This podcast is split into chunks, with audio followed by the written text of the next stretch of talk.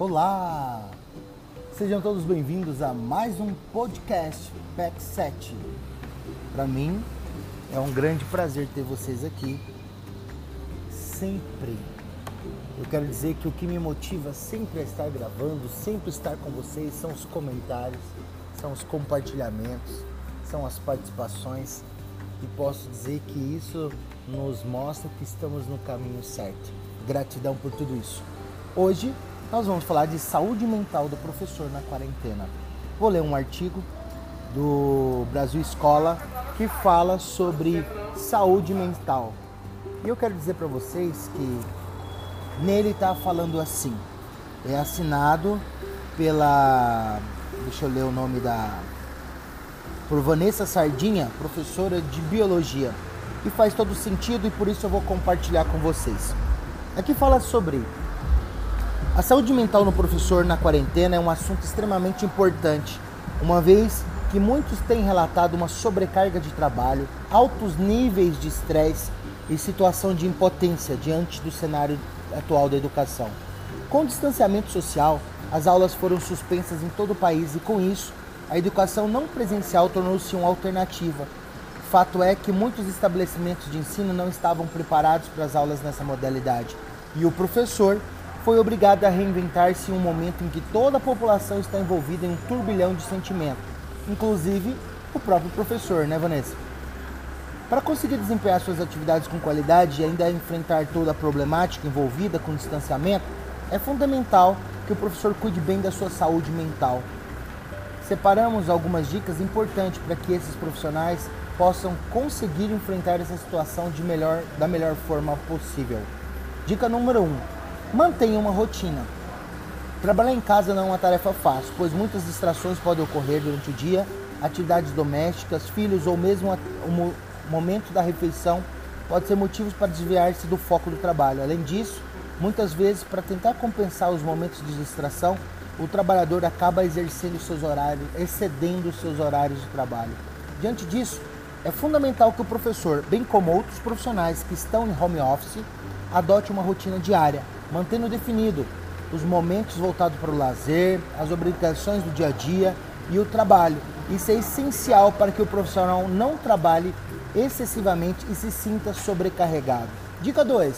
Compartilhe suas dificuldades e aprendizados com os colegas de trabalho. Na nova realidade educacional estabelecida pela quarentena, muitos professores sentem-se perdidos e com dificuldade, por exemplo, para gravar videoaula ou ministrar aula online é importante dividir as experiências com os colegas de trabalho para que você possa ser ajudado e também possa ajudar os outros. É um momento de aprendermos juntos e de dividirmos nosso conhecimento. Dica 3: estabeleça um tempo de descanso. Muitos professores reclamam que após o início das aulas não presenciais sentem que não possuem mais o tempo de descanso. Muitas escolas, por exemplo, estabeleceram um contato direto entre alunos e pais e professores fazendo com que essa comunicação extrapolasse o momento que deveria ser dedicado ao trabalho. É fundamental que os professores cumpram com seus compromissos, mas é importante também se desconectar no momento certo. A pressão e a sobrecarga de trabalho podem ser responsáveis por crise de ansiedade, estresse e até mesmo depressão. Sendo assim, obedeça a sua rotina e separe um momento para você. Dica 4. Mantenha-se conectado com as pessoas que você ama. No momento de distanciamento social é importante manter o contato com quem a gente ama. Hoje, a tecnologia permite que nos aproximemos de nossos amigos, familiares, mesmo à distância. Redes sociais ligações por vídeo, por exemplo, são capazes de reduzir a distância e fazer com que não nos sintamos tão sozinhos nesse momento. Desabafar, compartilhar as angústias e as alegrias, rir e divertir-se são atitudes fundamentais para manter-se bem nesse momento caótico. Dica número 5 Pratique atividade física na sua casa. Estabelecer horários e realizar atividades prazerosas podem ajudar a enfrentar esse momento de distanciamento social.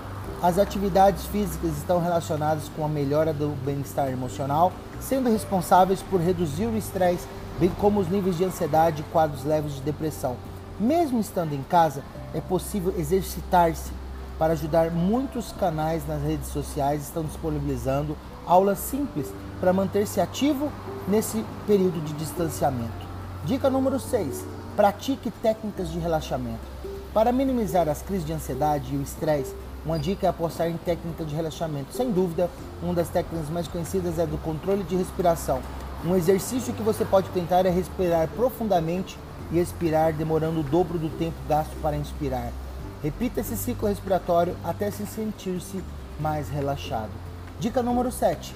Procure ajuda especializada. Nesse momento de distanciamento, muitos psicólogos estão realizando sessões online, garantindo dessa forma a ajuda que precisamos para permanecer em nossas casas. Caso sinta-se que o peso das atividades do dia a dia e dos acontecimentos atuais está tornando-se muito difícil de ser carregado, não hesite, não hesite em procurar ajuda. Por Vanessa Sardinha dos Santos, professora de biologia no Brasil Escola Dual. Gente, sintetizando, eu posso dizer para vocês que movimente-se, corra atrás, movimente a sua mente, movimente o seu corpo, movimente a sua alma. Não pare, não precisa correr, é, basta não parar. Grande abraço a todos e para mim, de novo, foi uma grande alegria estar com vocês. Mande feedback, mande os comentários, o que, que você achou desse artigo e vamos fazer esse canal juntos. Fiquem com Deus, grande abraço!